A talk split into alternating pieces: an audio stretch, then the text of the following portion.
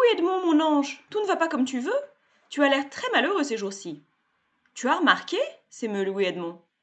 D'habitude, sa mère n'est pas particulièrement observatrice de ses états d'âme. C'est le majordome qui m'a écrit une note à ce sujet, explique-t-elle. En effet, elle fait tout pioter dans sa main gauche un carré de Bristol sur lequel le stylo plume de Philippe a tracé ces mots. Madame, au sujet de Louis Edmond, tout ne va pas comme il veut ces jours-ci. Il a l'air très malheureux. Tu vois comme nous nous inquiétons, dit Athénaïs Archambault.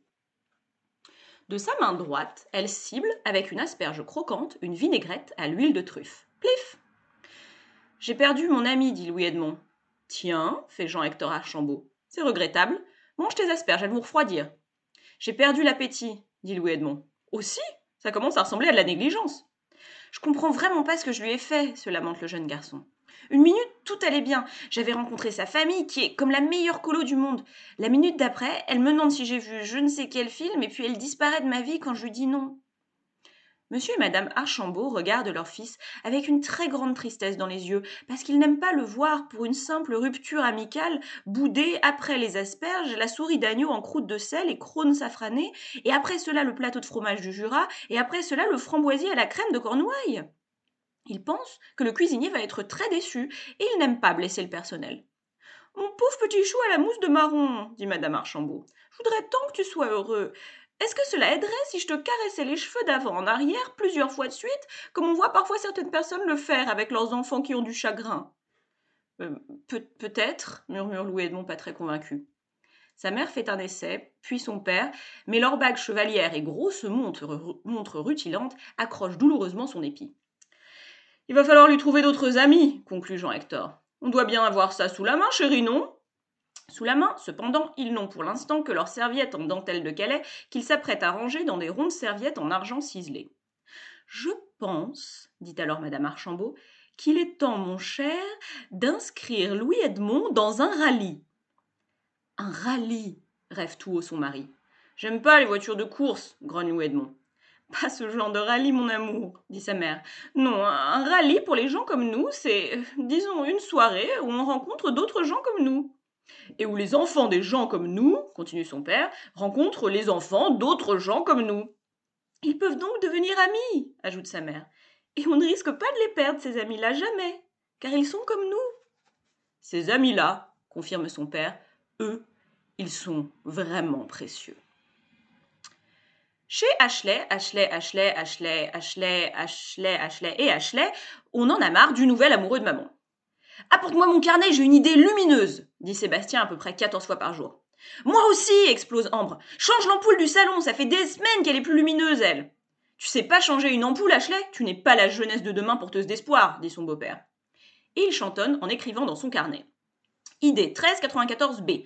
Petit marteau à casser les sucres en deux. C'est très difficile de casser un sucre en deux, or on a souvent envie de juste une moitié de sucre. Il lit cette idée à voix haute à Antoinette, qui s'escrime depuis dix secondes à casser un morceau de sucre entre pouce et index. Mon kiwi, dit Antoinette, tu es un génie. Mon kiwi s'étrangle Britney. Je l'appelle mon kiwi, explique sa mère, parce qu'il me donne de l'énergie et que le kiwi c'est plein de vitamine C. Et plein de petits poils irritants, fait remarquer Britney. Très drôle. Tu files au lit sans dîner, dit Sébastien. Maman s'indignent les sept autres enfants en chœur. Pas de maman qui tienne. Antoinette gueule Sébastien. Tu les captes pas assez, ces gosses. Quand un enfant manque de respect à son beau-père, il file au lit sans dîner, c'est tout. C'est tout, répète pensivement Antoinette. Oui, j'imagine que c'est tout. Euh, Britney, mon ciel de printemps, ma fleur des champs, va te coucher, s'il te plaît. Britney se lève dans un silence de mort.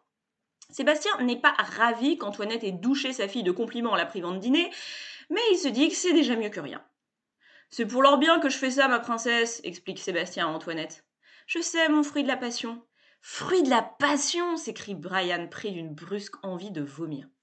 C'est plein de vitamine C, dit Antoinette. Et de pépins, murmure Ambre. Beaucoup, beaucoup de pépins. Les nuits sont sombres, et les jours aussi. Désormais, quand Sébastien les appelle Ashley, Ambre entend Ashley. Et il a pas, elle a parfois vraiment l'impression que c'est cela qu'il cherche à faire, secrètement, Sébastien. Comme l'ogre du petit pousset, trucidant ses six filles dans leur lit, schlac, schlac, schlac. Ça existe vraiment des gens qui hachent tous leurs enfants en petits morceaux demande-t-elle un matin à Madame Lee. Pourquoi tu me poses cette question? s'étonne sa professeure, les yeux écarquillés. Euh, oh, pour rien, j'ai euh, entendu un truc à la radio. Écoute, euh, je sais pas quoi te répondre. Je te mentirais si je disais que ça n'arrive jamais, mais c'est très très rare. Tout va bien, Ambre? T'as une petite mine ces jours-ci. Ça avance ton exposé avec Louis Edmond? C'est pour dans trois semaines, tu te souviens bien? On fait plus l'exposé, répond Ambre très vite. Désolée, madame. Quoi? Mais pourquoi? Vous aviez l'air si content de travailler ensemble? Ambre pince les lèvres. Il y a un sanglot dans sa, dans sa gorge qui gratte juste en dessous de la luette. On faisait très bien semblant.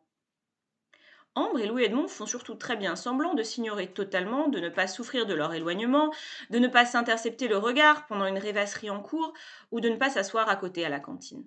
Chaque jour, ils se jaugent en silence. Louis Edmond, toujours perplexe face à la colère d'Ambre, Ambre méfiante, pensant aux riches, cigares à la bouche et appareils photo télescopiques à la main, en plein safari chez les pauvres.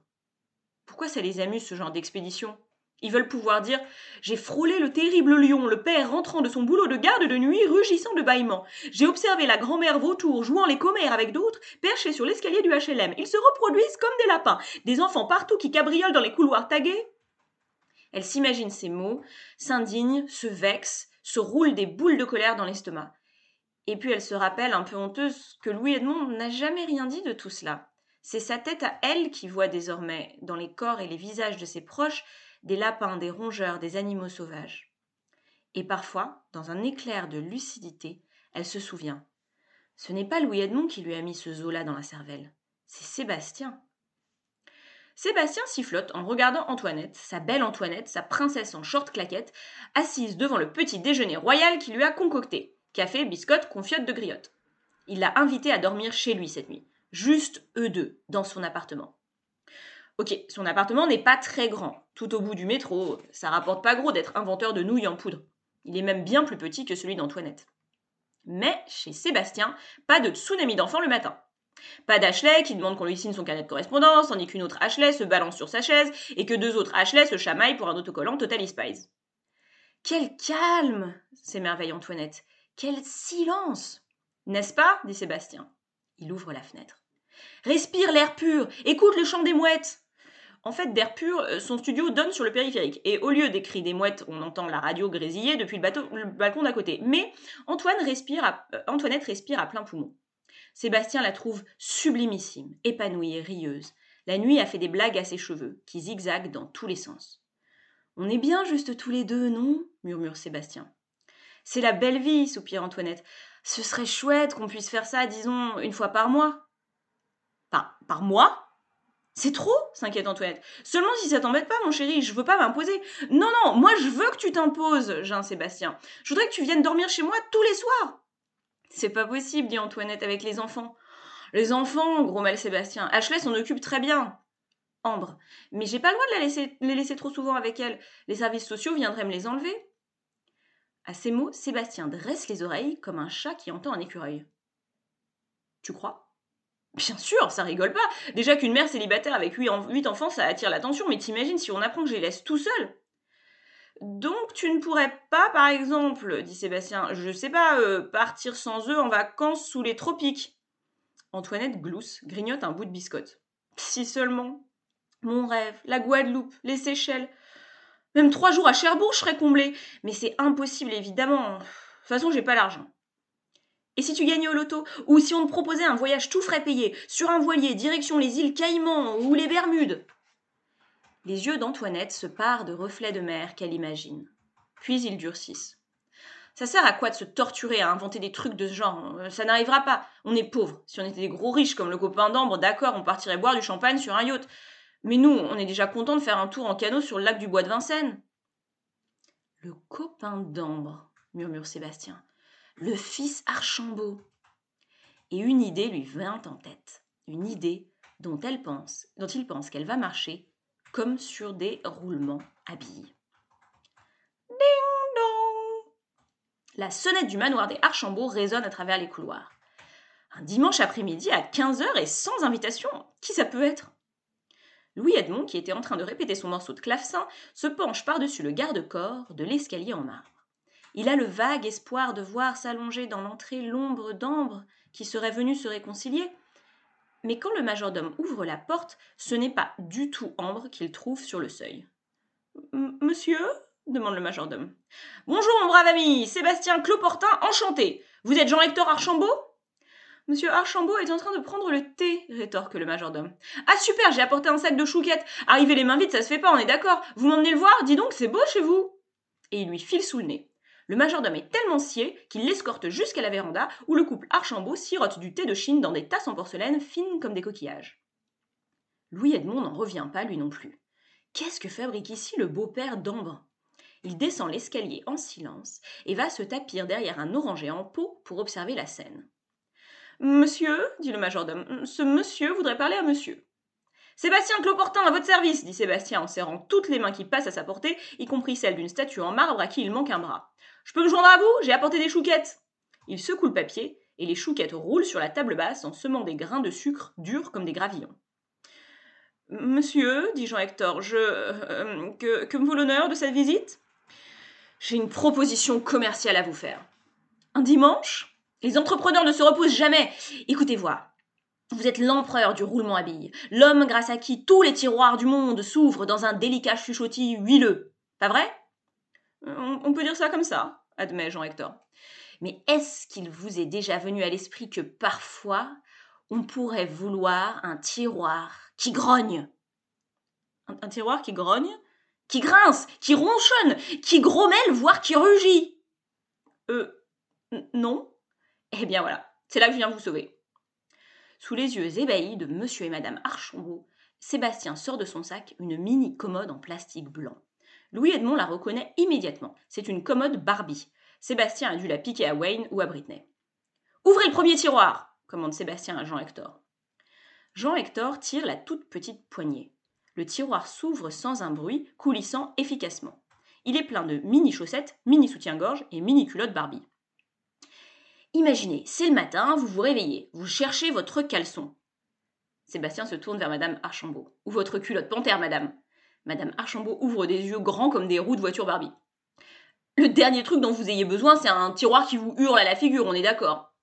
Les Archambault opinent, totalement déboussolés. Mais maintenant, ouvrez le deuxième tiroir. Allez-y, n'hésitez pas, forcez. Jean-Hector tire la petite poignée. Elle résiste. Tirez plus fort le tiroir s'ouvre avec un atroce crissement de fraises de dentiste.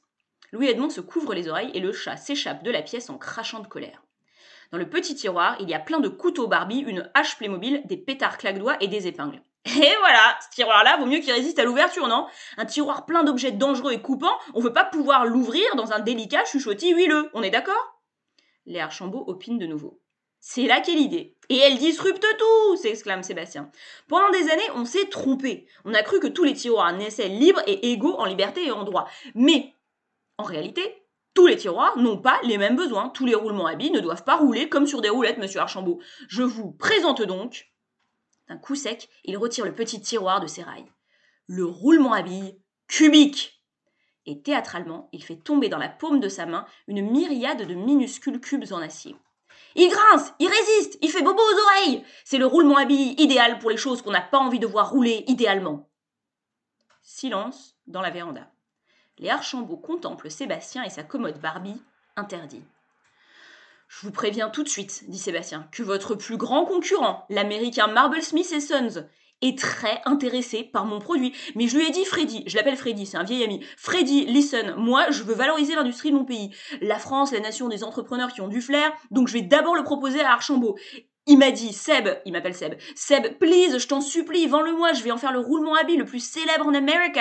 Mais non, j'ai repris ma commode et je suis venu chez vous. Par amour pour mon pays, je préfère voir mes billes carrées dans tous les roulements de bannières de Bigorre à Cras-sur-Ressouze plutôt qu'à San Francisco et New York. Et Sébastien met la main sur le cœur et sifflote la Marseillaise. Puis il s'interrompt, et soudain. Alors, monsieur Archambault, cette invention, vous me l'achetez combien? Est-ce que j'appelle Ambre? Est-ce que je lui dis? C'est la nuit, et Louis Edmond se triture l'esprit dans son lit. Est-ce qu'il lui dit que Sébastien est venu Qu'il est reparti avec une coquette somme d'argent en guise de promesse d'achat? Est-ce qu'il lui dit qu'il l'a vu par la fenêtre dans la rue dégainer son téléphone? Est-ce qu'il doit dire à Ambre ce qu'il a entendu claironner Sébastien dans ce même téléphone? Mon Antoinette chérie, ma princesse des îles, tu sais quoi? Je t'emmène aux Bermudes, cette fois c'est certain. Oh, j'ai trouvé. Euh, non, non, rien d'illégal, promis. Ma beauté, torture pas ta petite tête, je te dis que je vais avoir assez pour nous payer trois semaines de vacances. Allons, juste toi et moi, pas les enfants. Mais non, t'inquiète pas, je laisse en occupera. Les services sociaux, je fais des idées. Je te promets, tout ira bien. Ils seront heureux de nous savoir heureux. Tu leur enverras un petit texto un jour sur deux. Est-ce que Louis Edmond doit raconter tout cela à Ambre? Et si elle ne le croit pas? Si elle se vexe encore plus? Pas sûr que le cœur de Louis Edmond soit assez solide pour se fracasser une nouvelle fois? Le majordome me dit que tu as l'air soucieux, mon petit gésier de canard confit, susurre sa mère le lendemain au petit déjeuner. Il se demande si tu penses encore à ton ami. Hum, hum, Jean Louis Edmond. Cesse de t'inquiéter, dit Jean Hector. Tu trouveras vite d'autres amis. On a une grande nouvelle, Louis Edmond chéri. Ton premier rallye, c'est ce samedi.